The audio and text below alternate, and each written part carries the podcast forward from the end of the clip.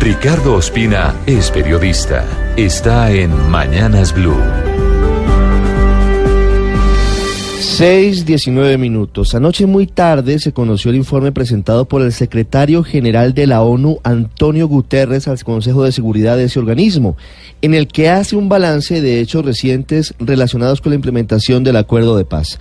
En 20 páginas, Guterres destaca varios aspectos importantes, entre ellos la entrada en funcionamiento de la JEP en algunos casos concretos, y al final admite que el proceso pasa por una coyuntura crítica y pide al gobierno y al Congreso que adopten medidas para promulgar lo antes posible la ley estatutaria de la Justicia Especial para la Paz. En Colombia hay una buena noticia relacionada con el manejo de los bienes de las FARC. La Corte Constitucional puso fin a una discusión que desde hace varios meses tenían dos poderes, la Justicia Especial para la Paz y la Fiscalía General de la Nación. Finalmente, la Corte, en una decisión unánime, resolvió a favor de la Fiscalía ese conflicto de competencias, que había venido escalando y que de alguna forma enrarecía el ambiente frente a un aspecto central del acuerdo de paz, que es la reparación integral a las víctimas del conflicto.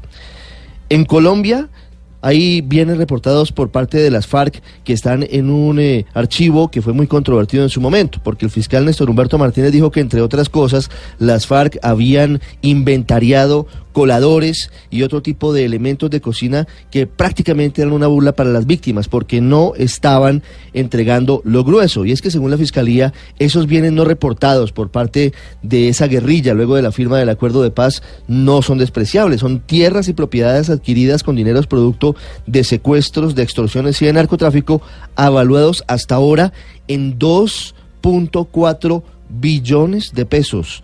La JEP destacó esta decisión de la Corte Constitucional porque además señala que todos los recursos incautados deben ir a la reparación de las víctimas, mientras que el fiscal Néstor Humberto Martínez dijo que ese inventario de propiedades no reportadas por parte de la antigua guerrilla crece día tras día. Al final, lo más importante es que todos esos bienes efectivamente vayan a la reparación de las víctimas de las FARC, que se encuentran por miles, por no decir millones en Colombia. Tarea nada fácil, teniendo en cuenta los engorrosos trámites de extinción de dominio, entre otros.